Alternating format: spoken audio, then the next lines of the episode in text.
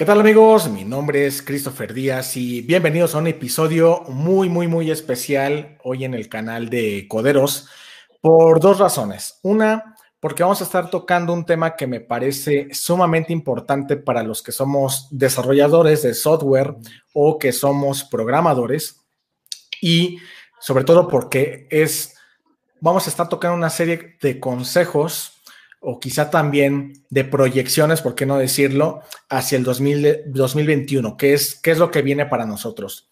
Ese es el primer tema, el primer punto por el que lo hacen un tema, un especial de, coderos muy importante. Y el segundo, porque tenemos un gran invitado. Eh, creo que nunca habíamos tenido un, invitado de este calibre en Coderos, entonces lo cual me da muchísimo gusto. Y bueno, eh, voy a presentarles a los que no lo conocen, quién es eh, Alexander Torrenegra, que es nuestro invitado, que ahí lo pueden ver ya por acá con ese setup muy tecnológico, por cierto. Y digo, para darles un poquito de como de, preámbulo de quién es, quizá algunos lo, empiecen a ubicar porque él ha aparecido recientemente por ahí en, un programa de Shark Tank Colombia como inversionista, pero bueno, realmente eh, digamos que Alex eh, va más allá ¿no? de, esta aparición, digamos, o este protagonismo. Él es actualmente CEO de Torre.co, que igual ahorita le voy a pedir que nos explique un poquito qué es ese proyecto. Es, es cofundador también de Voice123.com, que es un mercado de voces eh, con 200 mil actores de voz y 100 mil compradores. Ese es un proyecto que actualmente factura bastante. Eh, también fue fundador de un proyecto que es Bunny Inc., ¿no? Un servicio de grabaciones de voz, de redacción de texto, de traducciones. Y tiene por ahí también un, premio del MIT al mejor innovador del año en Colombia. Entonces, pues quiero darte la bienvenida, Alex. Eh, pues bienvenido. Muchísimas gracias por la invitación y la grata biografía. Te voy a contratar como mi biógrafo eh, eh, de, cabecera si, algún día me lo permites.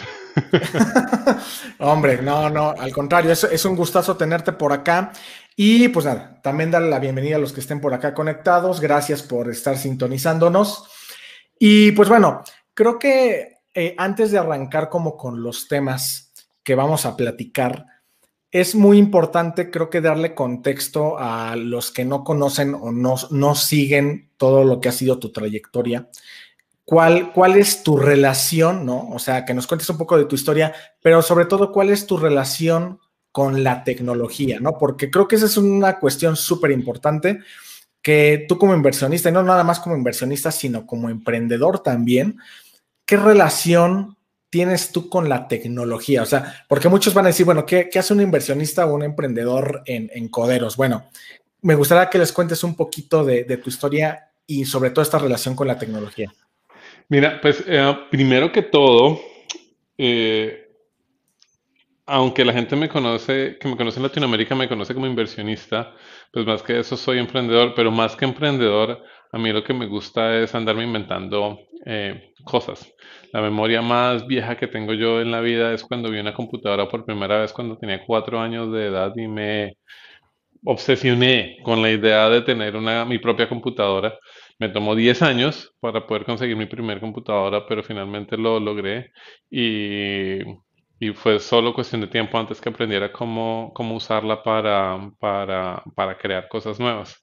Eh, estudié, aunque me retiré de la universidad, estudié mecatrónica, eh, dos años en Colombia, me retiré y ahí aprendí a, programar. Primero aprendí a arreglar computadoras y configurarlas y eso en la universidad. Aprendí a programar algo de C++ y, y, y, y chips, eh, el, el, el, 8088, me acuerdo que alcanzamos a configurar algo en la, en la, en la universidad de eso, algo de assembly. Eh, y eso me, me permitió, eh, cuando decidí venirme a Estados Unidos, eh, empezar a hacer lo que, el, trabajo que algunas personas llamaban webmaster. Webmaster era básicamente el que montaba el sitio y lo tenía ahí funcionando, que eso a veces implicaba echar HTML, a veces implicaba echar código, aprendí a codificar en Perl, que era, que, que era el lenguaje del sitio que, del cual me volví webmaster, que me contrataron. Y eso me llevó a, eventualmente a cofundar los negocios que mencionaste. Ahora, los negocios que mencionaste son los que les ha ido bien, a, otros no les ha ido tan bien. En Waste 123 eché gran parte del código. De hecho, hasta ahorita que sacaron finalmente la versión 3.0 de Waste 123 al aire del equipo hace un año, hasta hace un año había código que yo había echado en Perl al aire funcionando. Una vergüenza ese código, o sea, en retrospectiva, pero todavía estaba funcionando parte de ese código allí. Ya en Bonnie Studio, que lo creamos en el 2012, ya no tuve la oportunidad de echar código realmente porque pues ya, ya, ya, ya empezamos con un equipo algo más grande eh, y lo mismo ahorita con Torre, pero lo que sí llevo de allá vez me gusta mucho eh, lo que tiene que ver con la creación de algoritmos eh, y, y, el diseño como tal de la plataforma teniendo en cuenta lo que llaman en inglés behavioral design y es como diseño basado en comportamiento humano. Me gusta mucho, pero no estoy hablando de user driven design, que sentarse, ¿qué te gusta, qué no te gusta? Que eso es importante, ¿sí? Es más, cómo podemos crear sistemas que funcionen mejor y entendiendo la, la mentalidad de, los, de las personas, convencerlos a que empiecen a visualizar, entender e interactuar con el mundo con esos sistemas que nos imaginamos. Sí, yo, yo de hecho no soy un user driven design, no diseño basado en lo que el usuario quiere, yo diseño basado en cómo creo que el mundo debería funcionar y después el trabajo es cómo convenzo al mundo que entonces empiece a funcionar de la manera que creo que debería funcionar o que podría funcionar muchísimo, muchísimo mejor. Entonces, sí he hecho algo de código de vez en cuando, ahorita Python en algo de las estadísticas que necesitamos y cosas por el estilo, eh, pero, pero hace rato, hace rato ya no, no codifico en forma. La última vez que eché código en forma, en forma, en forma fue hace 10 años. O sea, pero digamos que, digamos, lo sigues practicando, como dices, y es algo que en cierta manera te, te gusta, ¿no?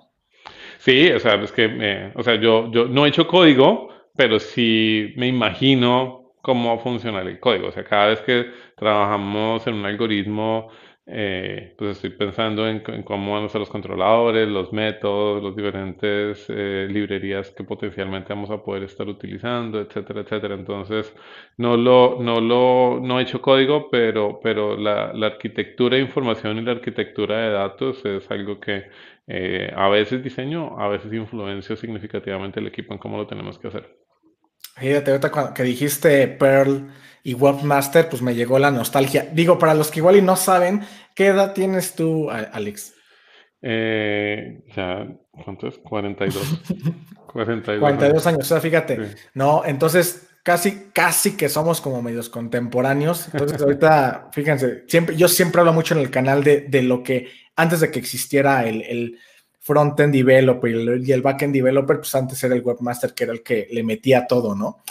Pero, pero bueno, qué, interesante historia. Entonces, para que vean cómo al final, pues Alex sí ha tenido una relación bastante y hasta la fecha sigue teniendo una, interesante relación con la programación.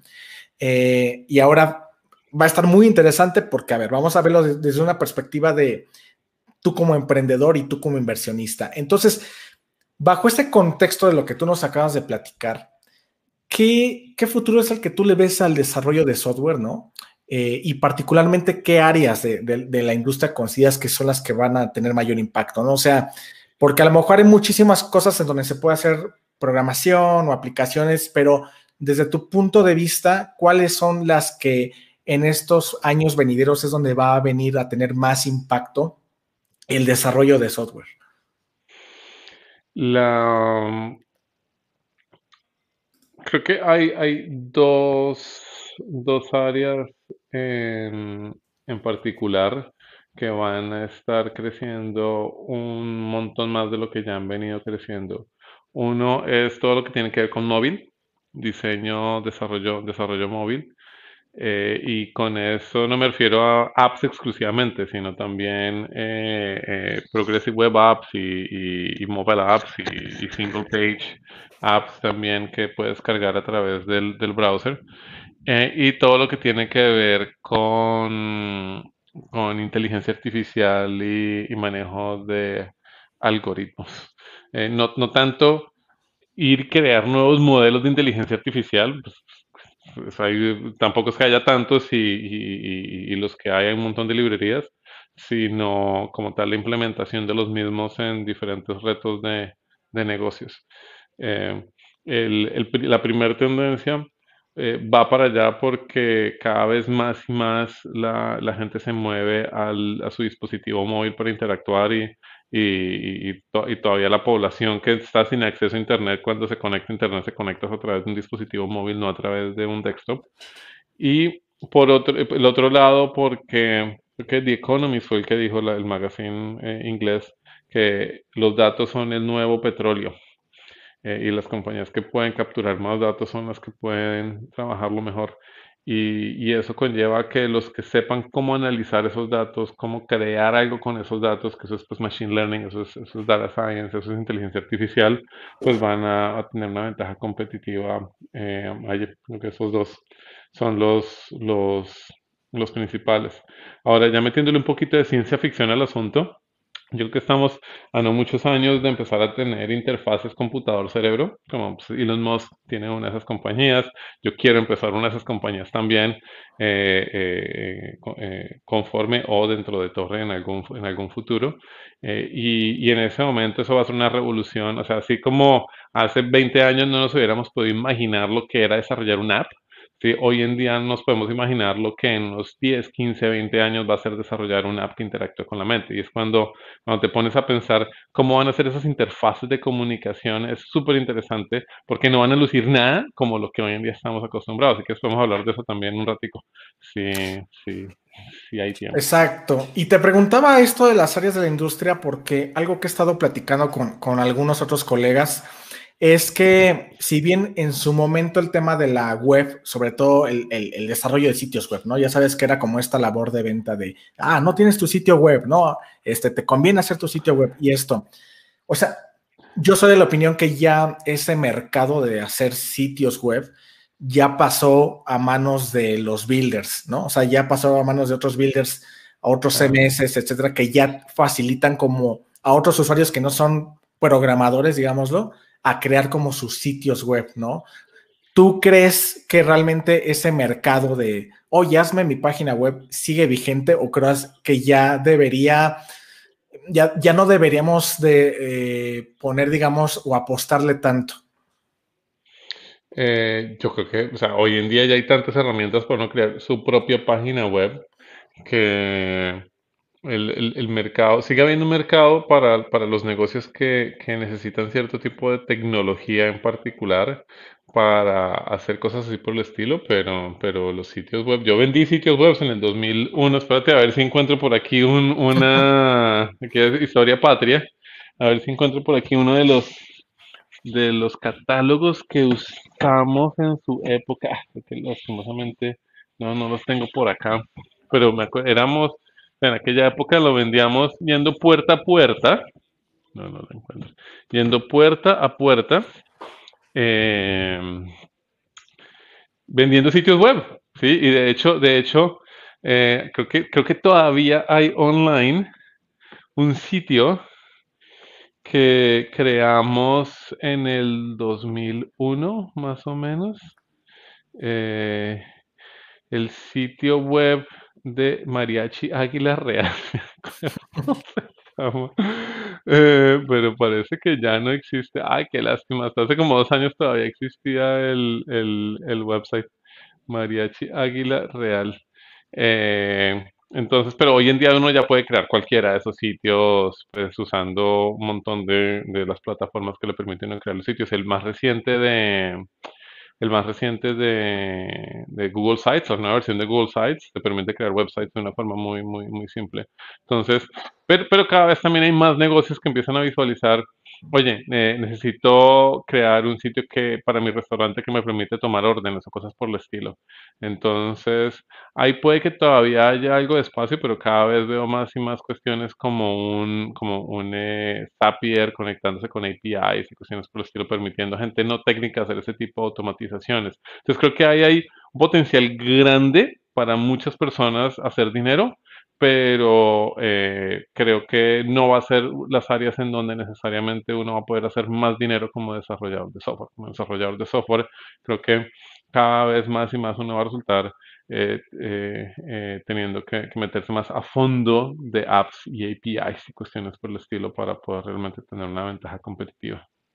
Oye, y por ejemplo, lo que es la creación de cursos, que digo, tú te habrás dado cuenta que hoy en día además de que YouTube está plagado de muchísimos cursos y tutoriales y aparte tenemos otras tantas plataformas, eh, sobre todo varias que están naciendo aquí en, Latinoamérica, eh, ¿crees que también sea, sea haya un potencial ahí? O sea, a lo mejor no programo, pero sí me dedico a enseñar. Creo que crees que sí, o que es que ya está un poco, ya está abarcado por ciertas plataformas. Pues primero tengo que hacer un, disclaimer allí. Yo soy inversionista en Platzi, entonces cualquier cosa que diga puede eh, ser usada en, mi contra. Eh, eh, y una de las razones que, invertimos en Platzi es porque pues, la forma en que está creciendo y el impacto que está teniendo es, es impresionante, pero yo creo que la educación está convergiendo en tener pocos educadores que tienen muchísimo impacto. Sí, es en eh, pre-internet. Eh, ¿A cuánta gente podía llegarle un, un, profesor? Puede llegarle a los 50 estudiantes en la clase que tenía y ya, y si querías llegarle a mucha más gente tienes que escribir un libro, pero pues suerte distribuyendo el libro, su suerte consiguiendo que la gente lo leyera, mientras que hoy en día un profesor puede montar una clase online y ya un montón de gente como tal resulta mirándolo, o sea, pero cientos de miles, millones de personas ahora pueden tener acceso a esa clase, lo cual implica, bueno, ¿y qué pasa con todos los otros profesores que había? Entonces, creo que, o sea, sí hay una oportunidad, pero tienes que ser muy, muy, muy bueno, muy bueno para sacarla adelante poniéndote a grabar clases.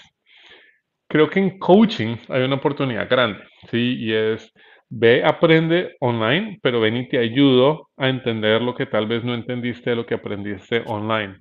Eh, la educación se está fragmentando. Antes el maestro era el que daba la cátedra y el que te daba coaching, pero, pero, pero a la naturaleza de Internet creo que eso se está partiendo. Y está el que te da la cátedra, que es el video que ves en internet, y el coach, que más o menos te ayuda a visualizar si es lo que tienes que hacer, o aquí es que te desbloqueas, cuestiones por, por el estilo. Entonces, sí hay oportunidad, pero, pero primero tiene uno que meterse en una de estas plataformas grandes, YouTube, un Platzi, etcétera, ah, y pues sí, tienes que ser muy bueno. O sea, Internet te pone a competir con todo el mundo. Y si eres bueno, te da mucho mejor de lo que jamás te hubieras podido imaginar. Si no... Oye, hay, un, hay un tema que de hecho ahorita me voy a usar yo de ejemplo para, para este punto y que yo creo que seguramente muchos de los que están conectados están en este, en este dilema. Yo, yo hace que será como un, un mes más o menos, por ahí, a raíz de un evento que ocurrió aquí en el lugar donde vivo, decidí hacer una aplicación ¿no? Y esta aplicación, por cierto, ahí es como un comercial, se llama homecode.mx, vayan a verla. Es para hacer control de accesos eh, de personas por códigos QR, ¿no? Entonces, al final, em, habemos muchos programadores que estamos como en esta línea de querer emprender, de querer hacer como esta app que se vuelva como muy famosa, con esta app que nos, nos haga independientes, que sea como nuestra primera startup, ¿no? O seguir trabajando a lo mejor pues para una gran empresa, ¿no? Ya sabes que estaba, está muy de moda de pronto que, ah, sí, me quiero ir a trabajar a cualquier compañía funk, ¿no? Eh, a Facebook, a Google, este como, yo le llamo como el sueño americano, ¿no? Pero el sueño del programador. Em, digamos, si en este caso nosotros queremos emprender em, o, o, poner una startup y estamos en este medio como, como desarrolladores, eh, ¿qué deberíamos de considerar como para poder emprender e independizarnos? Um, la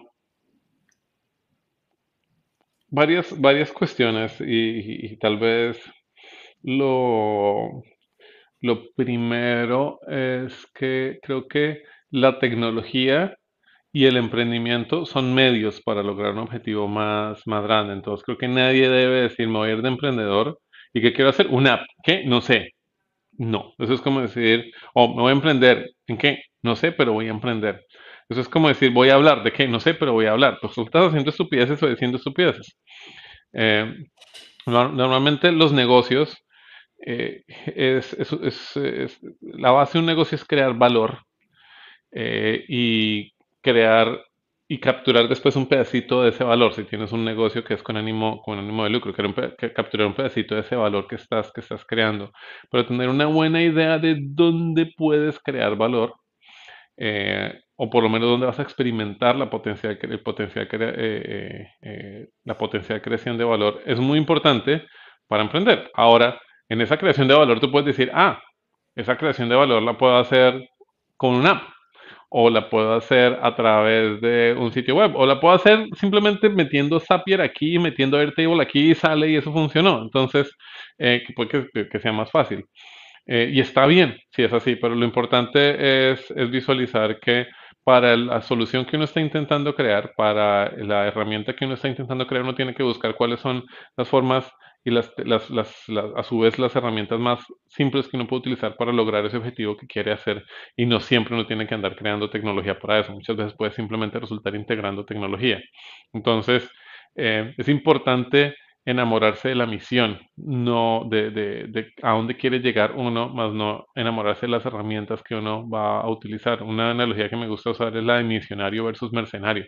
El misionario es el que hace las cosas porque hay una razón para hacerlas. El mercenario es el que, el que va y, y, y, hace lo que, lo que tenga que hacer mientras le paguen y le permitan usar las herramientas que quieren. Si nosotros cuando contratamos, por ejemplo, para Torre en particular, ¿sí? Eh, yo le pregunto a la gente por qué torre y si alguien me dice porque trabajan remoto o porque trabajan en escala o porque hacen eso, es una respuesta mala porque eso implica tú estás viniendo acá no porque lo que queremos hacer, sino simplemente cómo lo estamos haciendo, ¿sí? Y el cómo puede cambiar, el cómo puede ser irrelevante, puede que mañana digamos, ya no somos remotos, ahora nos vamos a una oficina, ya no usamos escala, ahora vamos a usar PHP, ¿sí? O lo que sea, y entonces como ya no estamos usando eso, ya no te gusta. Es importante eh, eh, tener una misión, una misión clara para dónde va uno. Ahora, algo muy importante a la hora de desarrollar tecnología, intentar emprender en, tecnología, es que eh, hubo mucha gente que hizo mucho dinero con apps y cuestiones por el estilo y todavía hay la oportunidad de hacerlo, pero cada vez se vuelve más y más difícil porque hay cada vez más sofisticación de la tecnología que uno tiene que desarrollar para poder competir allá. O sea, hay menos espacios de innovación y toca esperar una siguiente ola para intentar aprovechar esa ola.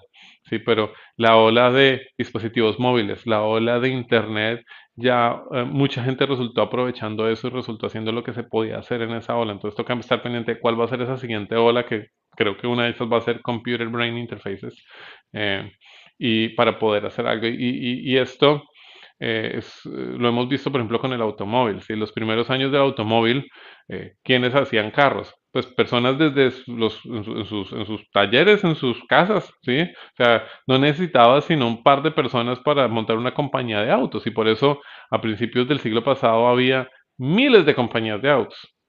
Pero hoy en día, ¿cuántas compañías de autos hay? Sí, hay Puede que haya cientos, pero realmente en forma solo hay contadas con las dedos de la mano cuáles son las grandes. Eh, Tesla, por ejemplo, mira, para crear, para funcionar como compañía de autos le tocó invertir mucho tiempo, mucho capital, ¿sí? Y crear su primer producto real, real, real le tomó casi una década para, para hacerlo. A diferencia de los primeros autos que tomaban solo un par de personas haciéndolo y tal vez un par de meses, ahora crear un auto nuevo son años y potencialmente cientos, y no miles de personas para sacar ese auto adelante. Entonces, Hoy en día crear nuevos negocios, crear nuevas eh, eh, eh, tecnologías, nuevos apps, es algo que normalmente requiere muchos recursos. Y yo lo he experimentado. Cuando creamos Voice One Two Three en el 2002, éramos tres personas creándolo en seis meses. ¿sí? Dos echando código y una persona haciendo, colectando una, una, una cuestión de bases de datos. En Bonnie Studio, que fue una década después, bueno, como ocho años, ocho años después, ya en Bonnie Studio, la primera versión, para que tuviera las funcionalidades mínimas que esperaba la gente, ¿sí? fue algo que tomó eh, aproximadamente un año de trabajo, cinco personas, seis personas trabajando en eso, hasta que realmente llegó al punto, funciona bien. Ahora en Torre, por ejemplo, sí, que es ocho años después, eh, eh, las, las, primeras iteraciones resultaron tomando aproximadamente 10 personas trabajando por dos años. Eh, y, y, ahorita que todavía somos una startup, somos casi 40 personas y, y, todavía nos queda un montón de camino por delante para llegar al nivel de tecnología que necesitamos. Entonces cada vez es más difícil y, hay oportunidades nicho, hay oportunidades que uno puede, que uno puede hacer, pero cada vez la oportunidad se vuelve más y más pequeña. También conforme uno más se demore en tomar, hacer ese salto y hacer algo, pues eh, más, pequeña va a ser la oportunidad dentro de este contexto de innovación que hay hoy en día, mobile e internet. ¿sí? Eh,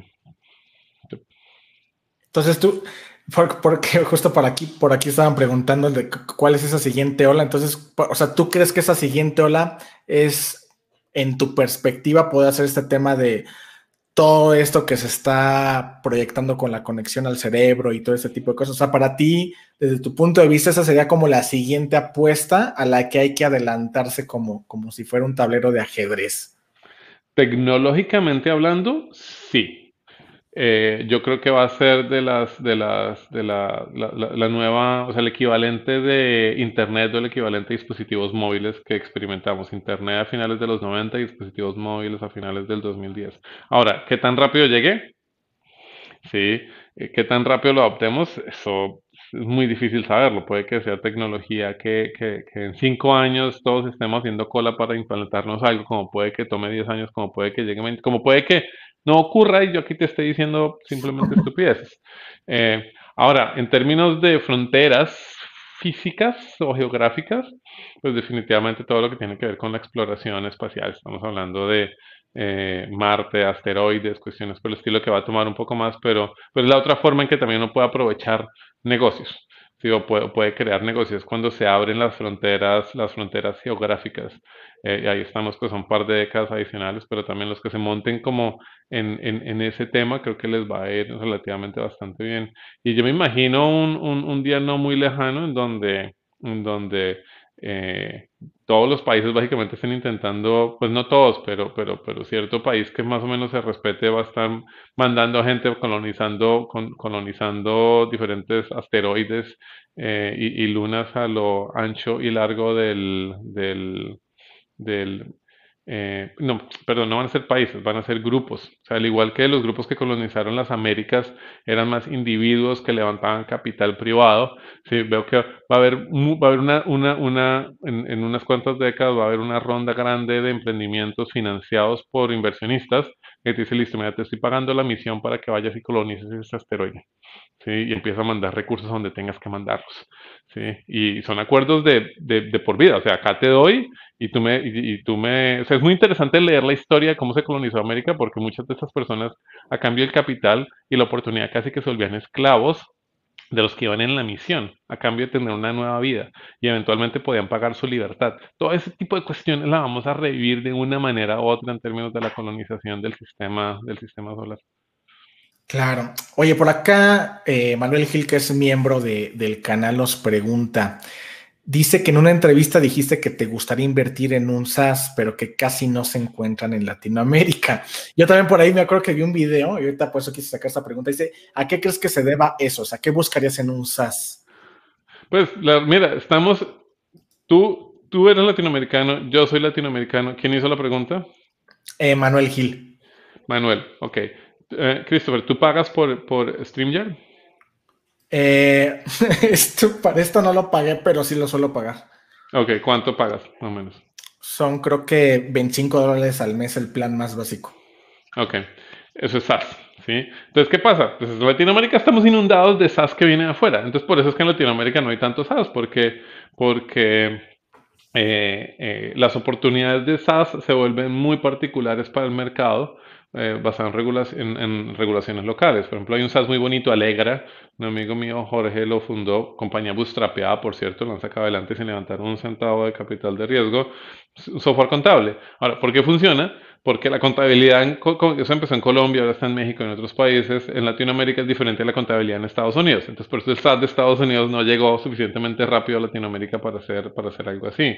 O en, una aceleradora, en, eh, en nuestro acelerador, en Tornegra Accelerator, hay una compañía que se llama SoftSeguros, que es un SaaS para manejo de cuentas y pólizas de seguro para, el para, para mercados latinoamericanos. También la forma en que se venden los seguros en Latinoamérica es diferente a como se venden en otros mercados. Entonces eso permitió que hubiera SaaS. Pero creo esa es la razón principal. Sí, es que mucho del SaaS que vemos es SaaS genérico, que funciona bien en Estados Unidos, en China, en Europa y en Latinoamérica. Entonces, ¿para qué uno crear algo solo para el mercado latinoamericano? Y aquí es donde viene lo otro y es en Latinoamérica deberíamos pensar en crear cosas no solo para Latinoamérica, sino para el mundo, ¿sí? Que todavía son muy poquitos los casos que ocurren de eso, pero, pero espero verlos más y más y más porque lo único que nos hace falta es tener las ganas de hacerlo y hacerlo, ¿sí? Y quitarnos esa, esa idea de la cabeza de que somos ciudadanos de segunda clase a nivel mundial en términos de innovación. Oye, ahora que estuvo, eh, bueno, creo que el tema del año, pues obviamente fue la, la pandemia, ¿no? Y, y, sobre todo el tema del trabajo remoto. Y por ahí he visto que has tuiteado y has posteado bastante sobre, sobre, sobre las condiciones, digámoslo, ¿no? De, de lo que es, de lo que es trabajo remoto. Dicho, creo que vamos a tocar adelante un poquito con, con, el tema de Torreco. Ahorita, a lo mejor muchos se están preguntando qué es esto de Torreco. Ahorita vamos a esa parte. Pero para ti, ¿qué condiciones deberían ser las adecuadas para, para, o sea, particularmente, o sea, claro, para todos los empleados, ¿no? Pero me quiero enfocar, digamos, al desarrollador de software que aspira a una empresa con un esquema de trabajo de este tipo, ¿cuáles deberían ser las condiciones mínimas? O sea, porque hay muchos que como que están bajo esta bandera de, ah, sí, el trabajo remoto y nosotros tenemos trabajo remoto, pero ¿cuáles crees que sean esas condiciones? Bien. Lo, lo, he visto que han empezado a usar la palabra remota de una manera muy eh, arbitraria a algunas compañías. Eh, y sé bastante del tema porque en, Torre hoy en día somos la base de datos de trabajos, de trabajos remotos, eh, muchísimos en desarrollo de software más grande en las Américas. Y de vez en cuando llegan compañías diciendo, sí, sí, estoy contratando gente remota. Listo, maravilloso. Eh, pero tienen que ir a la oficina dos, dos días por semana. ¿Qué remoto es eso? Sí.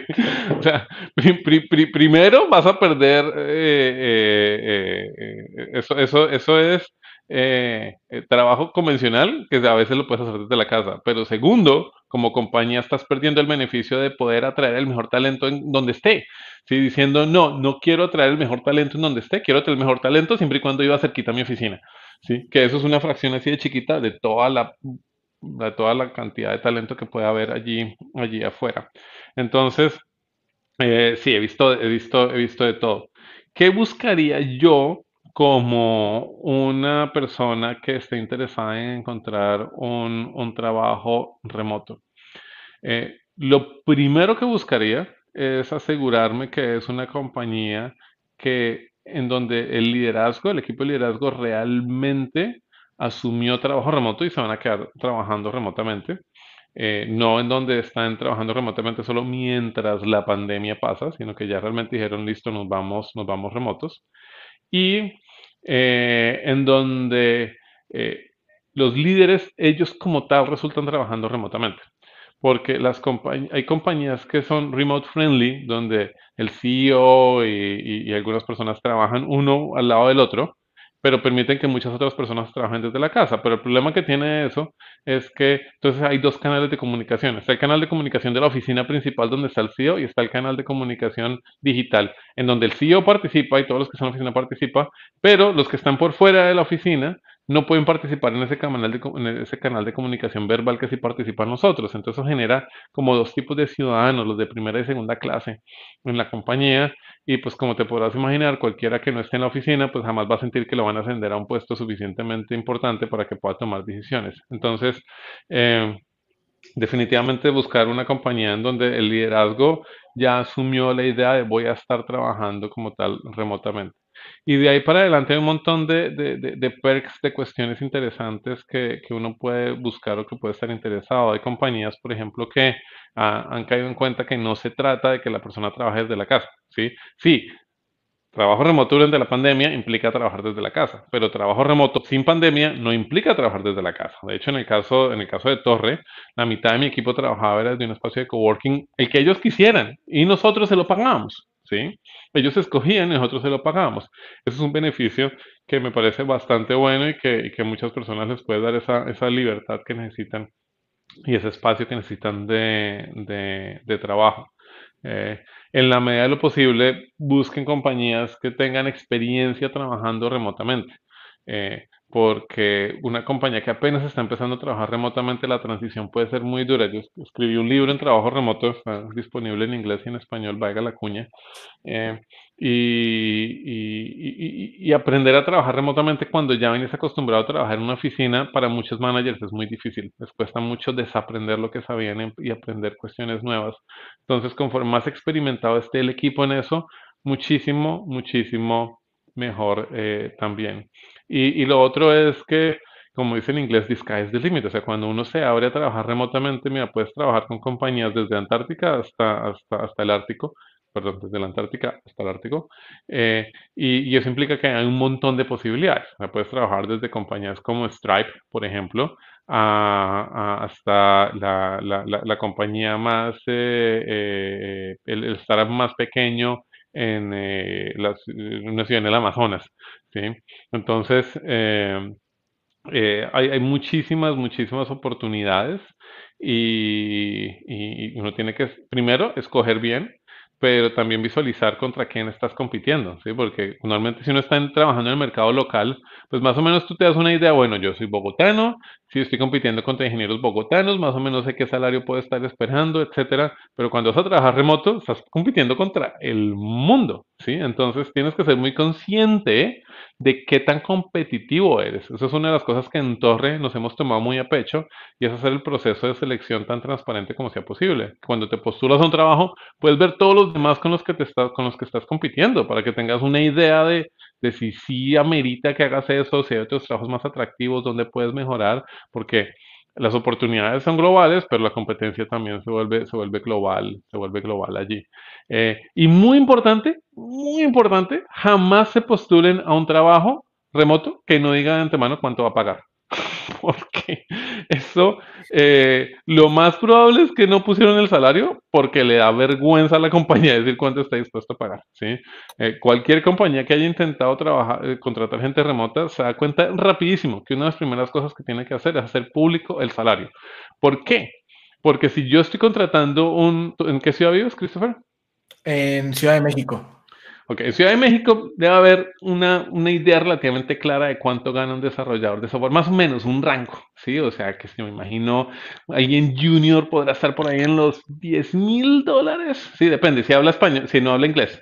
si no habla inglés, imagino que alguien junior tal vez hasta 5 mil dólares por bajito, ¿sí? Y alguien muy bueno ahí por arriba, eh, 30, 40, 50 mil. Ahora, si habla inglés, el asunto pues sube un poco más porque pues inicialmente está trabajando en otros mercados. Eh, pero cuando se trata de trabajo remoto, eh, pues, o sea, puede ser un desarrollador de software o una compañía ofreciendo salarios de Silicon Valley para un desarrollador junior 80 mil dólares, ¿sí? Como puede ser Pepito desde su casa en Cochabamba, Bolivia, ¿sí? Que solo puede pagar 300 dólares al mes. Entonces, saber cuánto es el salario es extremadamente importante de antemano para evitar perder. O sea, lo último que quieres es invertir un mes en el proceso de selección para que al final te diga, no, aquí te pagamos es, es, es eh, en pesos argentinos mil al mes y no más. Así que es como 200 dólares. Que te voy a decir algo, Alex, ¿eh? este, parece de risa, pero acá sí es muy común ver muchas ofertas donde no te dicen el, salario, ¿eh? o sea, pero no, no sabes, hay una enorme, enorme cantidad de, empresas que no lo toman. ¿eh? No, pero lo que te digo es que dentro de una ciudad tú por lo menos tienes una idea, ¿sí? O sea, una, una, una, una compañía hispanoparlante buscando un desarrollador junior en Ciudad de México, ¿sí? Tú puedes decir, ok, puedo esperarme a ganar, me imagino, o sea, que estoy adivinando un poco, pero imagino que ser el equivalente de 5 mil a 10 mil dólares al año. ¿Estoy bien lo correcto? Alguien junior desarrollando software. Más o menos, sí. Sí. Eh, entonces, pero alguien junior desarrollando software en el mercado remoto, pues puede ser lo que te digo, puede ser desde 2 mil dólares a 80 mil dólares al año. Entonces, cuando, cuando estás en un mercado local, como que puedes guardarte eso y lo negocias al final, pero cuando estás trabajando en mercado remoto no te puedes guardar eso porque vas a perder el tiempo, sobre todo si estás pagando poquito. Si pagas mucho, ¿sí? Pues sí, todo el mundo te va a decir que sí, pero pues si pagas mucho, pues estás, uno de tus beneficios va a ser postear el, salario de entrada para que más gente se postule, ¿sí? Entonces, muy importante eso. Oye, antes ya de cerrar ese tema en particular, eh, por acá Fernando de la Rosa pregunta un tema sobre si las empresas deberían de absorber los gastos operativos. De hecho, acá en México recientemente están queriendo, bueno, ya lanzaron como una iniciativa, ¿no? Para que las empresas que dicen que van a ofrecer este trabajo remoto, digamos que absorban el costo del Internet, el, equipo, eh, pues la luz o parte de la luz, etcétera. ¿Tú crees que sí debería ser así? Yo creo que eh, sé que hay regulaciones, sí, eh, en, ese aspecto, pero yo creo que eh, lo que la compañía debe hacer es ofrecerle a la persona la oportunidad de trabajar desde donde quiera, ¿sí? Y si es un espacio de coworking, bueno, pues el espacio de coworking te incluye todas esas cuestiones, ¿sí? Si lo quieres hacer desde la casa, lo puedes hacer desde la casa. En Torre en particular tenemos esta, esta teoría, esta, esta teoría es, si tú quieres trabajar desde la casa, ¿sí? Eh, en la casa tú ya debes estar pagando electricidad, ya debes estar pagando internet. Entonces, que yo te pague algo que tú ya estás pagando, suena como, como extraño, como injusto, ¿sí? Pero si tú quieres ir a trabajar desde un espacio de trabajo exclusivo para ti, te pagamos, te pagamos eso. Todo lo que tiene que ver con lo que tú necesitas para trabajar, que es exclusivamente para trabajar, te lo debe pagar la compañía. El escritorio, la silla, el computador, el monitor, el teclado, el mouse, todo eso. Pero las cuestiones que tú ya en tu día a día estás pagando, estás consumiendo, pues es extraño que la compañía te venga a pagar, te venga a pagar eh, algo. Pero realmente eh, creo que es un, creo que es un, es un detalle pequeño. O sea, si estás postulándote un trabajo eh, y no te paga lo suficiente para que, en desarrollo de software en particular, no te paga lo suficiente para que el internet y la electricidad sea un gasto, eh, pues, busca otro. Sí, ahorita lo que hay es demanda de desarrolladores, desarrolladores de software. Exacto. Oye, eh, rápidamente un paréntesis. eh, por acá Manuel Gil, que te digo que es un miembro y también es un colega y amigo, es un gran seguidor tuyo, entonces quiero aprovechar este super chat. Era un placer poder tenerte en este espacio. Un abrazo cordial desde Bogotá. Entonces, Hola, Manuel. Oye, casi me cayó ahí. Y hasta la emoción ahí, este. Bueno, eh, aquí eh, Manuel pues manda ese saludo. Y ahora sí, para los que muchos que se han estado preguntando esto, que creo que va a ser muy interesante, por ahí van a estar viendo muy sonadamente el tema de, de Torre Co. Eh, voy a escribirlo con mis palabras como, como yo lo entendí, ¿va? Eh, y ya ahorita a lo mejor Alex ya me va a corregir si sí o si no. Pero digamos que Torreco viene a ser como esta competencia, ¿no? De, de, de, LinkedIn, pero como dándole la vuelta a lo que LinkedIn no ha, no ha logrado o no ha conseguido. O sea, como digamos que LinkedIn se ha estancado un poco en su modelo eh, de poder finalmente ayudar a las, a las personas a encolocarse. Y justamente aparece Torreco, que yo creo que van a estar viendo eh, cada vez más sonando este tema de, de Torreco. Eh, ¿Qué podemos esperar particularmente los que somos desarrolladores web o desarrolladores de software o programadores? ¿Qué podemos estar esperando de esta plataforma? Bien, bueno, primero, no, yo no me veo como competencia de LinkedIn en la medida que eh, eh, yo no creo que, por ejemplo, un Twitter sea una competencia de Facebook o un eh, Instagram sea competencia de Twitter, etcétera. Simplemente son formas diferentes de hacer las cosas.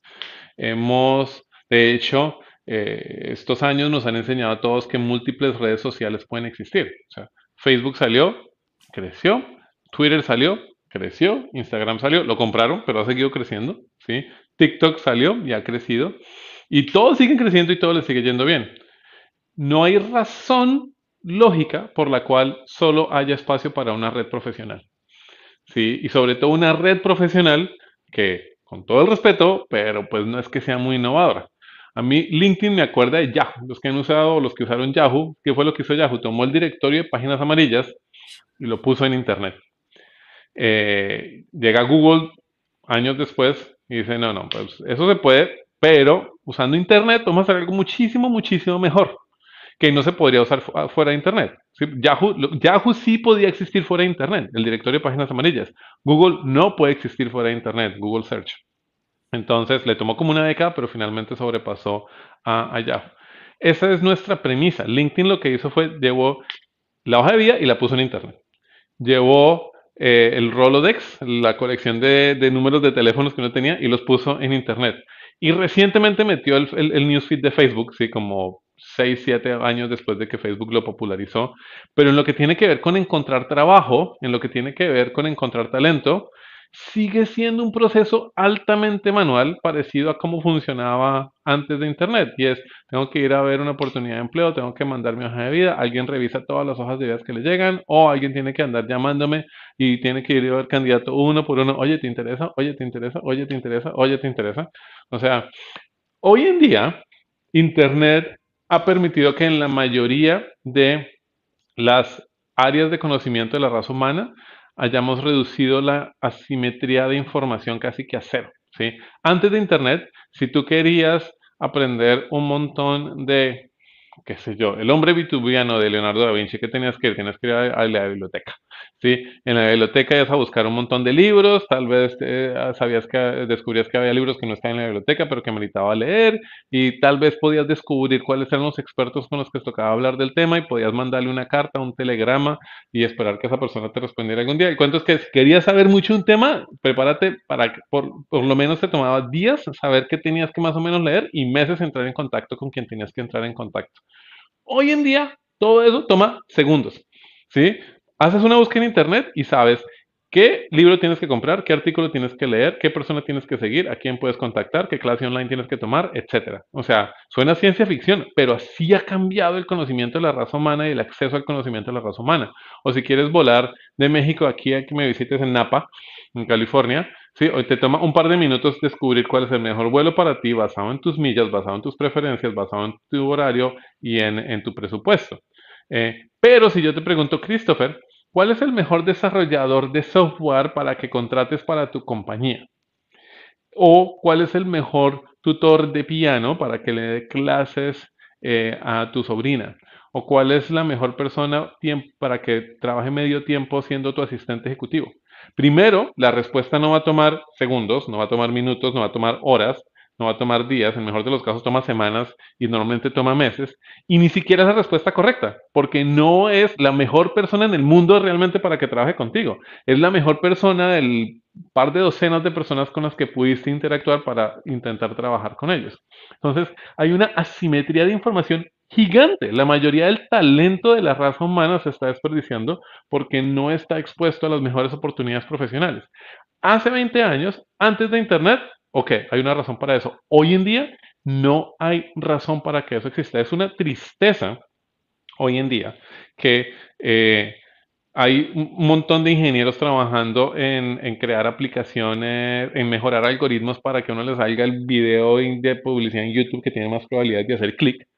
Pero es la hora que hoy en día millones de personas se postulan empleos todos los días no los contratan, pues, no, solo contrata a uno de 100 candidatos que aplican, y eso no es lo malo. Lo malo es que nunca se enteran por qué carajos no los contrataron, ¿sí? O sea, no saben por qué no fueron suficientemente buenos. Entonces, da vergüenza que con toda la tecnología que, que, que, que hemos creado, es la hora que no podamos darle retroalimentación a una persona porque no consiguió un trabajo.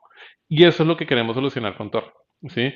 La premisa con Torre es que va a haber un futuro en donde va a tomar solo un par de minutos identificar para cada persona cuál es el mejor trabajo, la mejor oportunidad de trabajo, tiempo completo o flexible o freelance o lo que sea, y también para que una compañía en tiempo real pueda identificar cuál es la mejor persona en el mundo a la cual le debe hacer una oferta para que se venga a trabajar con, para que se venga a trabajar con ellos. Sin entrevistas, sin discriminación, sin sesgo y sin tanta, y sin tanta demora. Muchísima más liquidez en el mercado.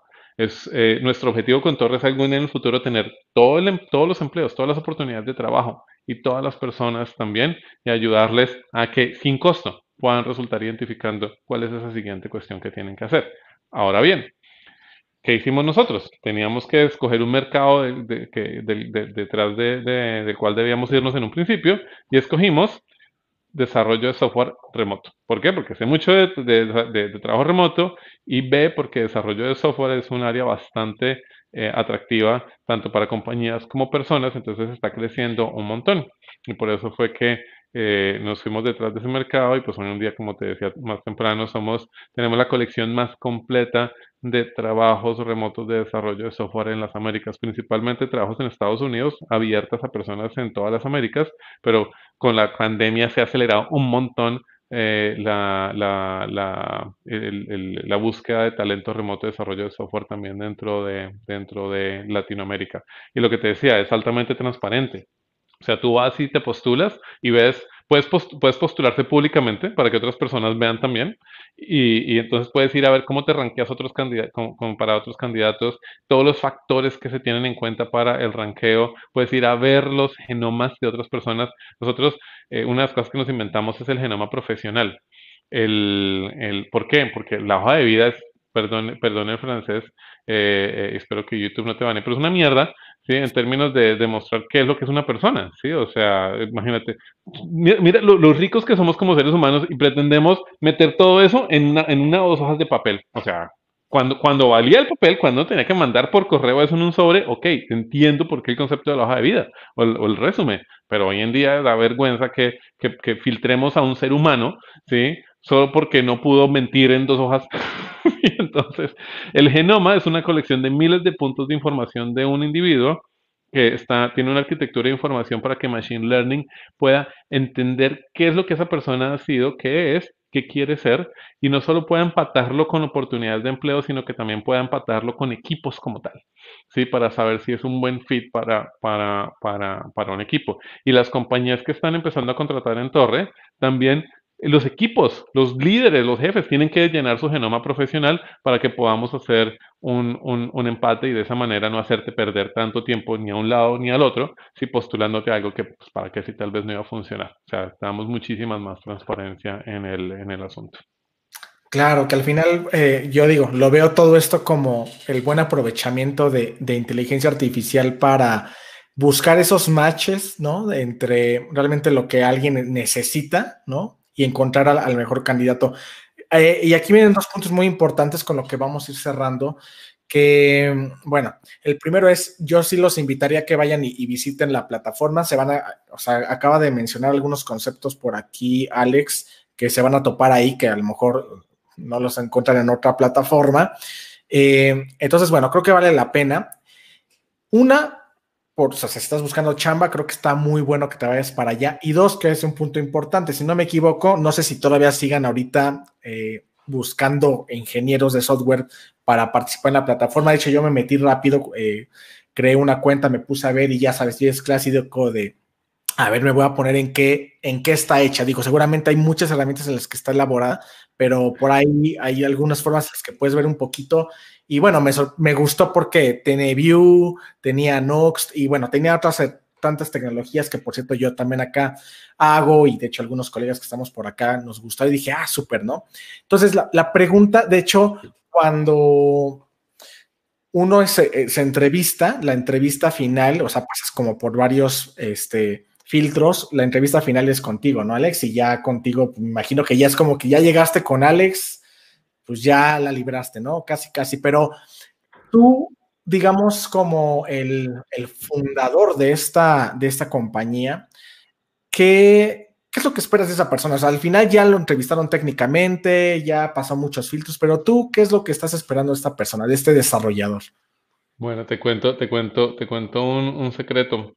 A partir de esta semana empezamos a hacer ofertas en torre directamente sin hacer entrevistas ya llegamos al punto que creamos los algoritmos suficientemente maduros para empezar a probarlos en un principio con nuestras propias contrataciones, de tal manera que no hacemos entrevistas. Hacemos pruebas técnicas que eventualmente va a haber toda una colección de certificaciones en Torre, de tal manera que si ya sabemos que sabes lo que sabes, no tenemos que hacerte pruebas técnicas para el trabajo, y, pero estamos usando algoritmia para, para determinar si hay fit cultural. Eso es lo que, lo que normalmente uno busca en una entrevista, y es, esto es una persona con la que podría trabajar. El problema que tienen las, las entrevistas convencionales es que, por un lado, eh, tienen muchos problemas. Un problema es que hay más de 54 variables que determinan el fit cultural de una persona. Ese es, en los modelos más simples. Hay modelos que tienen más de 200 variables que determinan si hay fit cultural entre dos personas. Y en una entrevista uno no alcanza a ir a través de esos 54. Segundo, que las entrevistas son, tienen muchísimo sesgo humano. ¿sí? Por eso hay tanta discriminación. Y es porque mucha gente dice, eh, no, yo quiero entrevistar a la persona a ver si esta sería una persona con la que me iría a tomar una cerveza. No, eso es discriminación, ¿sí? Porque uno no debe, sí, pensar que con todas las personas con las que va a trabajar quiere irse a tomarse una cerveza porque uno quiere ir a tomarse una cerveza con las personas que lucen como uno y uno no debe andar contratando de esa manera. Eh, y, y, el otro problema con las entrevistas es que pues, es súper lento el proceso. Entonces, agendar la llamada con fulanito pasó, entonces en dos días después con el otro, después no se fue de vacaciones, toca esperar una semana. ¿sí? Entonces, todo eso es lo que estamos intentando, intentando reemplazar. ¿Quieren ver qué busco yo en una persona? Vayan a mi genoma en torre, eh, torre.bio slash torre negra y ahí muestra mi cultura profesional. Eso es lo que yo busco en una persona. Tal cual. Busco a alguien que le guste los retos, que le guste andar innovando, que le guste eh, eh, asumir riesgos, que le guste soñar grande, etcétera, etcétera, pero eso ni siquiera lo, te lo estoy diciendo porque lo creo, eso lo estoy diciendo es porque tomé un test que hay en Torre que me permite visualizar, sí, este es quién soy yo. ¿Sí? Y hay terceros que responden las preguntas y me ayudan a visualizar, ah, ok, esto es lo que yo creo que soy yo, pero esto es lo que realmente otros perciben que soy yo. Entonces, finalmente yo soy más o menos así. Entonces, eso es lo que nosotros estamos haciendo en matemática, algoritmia, ¿sí? Eh, final, eh, finalmente. Entonces, esperamos el próximo trimestre, vamos a estar empezando a hacer pruebas de ese modelo con otras compañías. Eh, como te digo, yo, yo visualizo un futuro en donde eh, la gente va a estar pudiendo ser contratada sin tener que pasar por, por, entrevistas. Claro. Pues bueno, eh, Alex, eh, no sé si te gustaría concluir algo con algo, esta pequeña transmisión que, que acabamos de tener, alguna cosa que te gustaría agregar. Pues primero, a los que vayan a, torre.co les pido disculpas, porque es un producto relativamente nuevo. lo sacamos en Vue, Material Design, eh, nos, dio, nos han dado duro problemas de performance, por eso es que metimos Nux, entonces Nux, pero todavía no todo está en Nux. Eh, por ejemplo, los genomas todavía no están en Nux, lo estamos migrando, esperamos pasarlo, acabarlos de pasar a Nux de aquí a, la primera semana de, de, enero, entonces, eh, como dice en inglés, pardon the dust, disculpen, disculpen los problemitas que puede haber, que pueden encontrarse allí, o problemotas. Por cierto, el backend, ¿sabes en qué está hecho? Esa sin idea. Escala, nos fuimos pero hardcore. Hardcore allí, sí. Entonces, escala, y, ya va O sea, hemos dicho, no pudimos coger algo más difícil, pero eso es tema de otra conversación. La, eh, entonces los invito, los invito, los invito allí. Eh, que, que, nos acompañen. Eh, también los que están interesados en trabajo remoto de una compañía que fundé recientemente llamada Tribe, With Your Tribe, que es para comunicación entre equipos remotos. Está en private beta eh, pero si van a withyourtribe.com pueden, pueden registrarse para tener acceso al private beta. Es una forma fenomenal de interactuar con otras personas. O sea, un clic y estoy hablando con alguien inmediatamente. Otro clic y trae a la persona a la conversación. Quiero traer un amigo de afuera, clic y llega la persona como tal.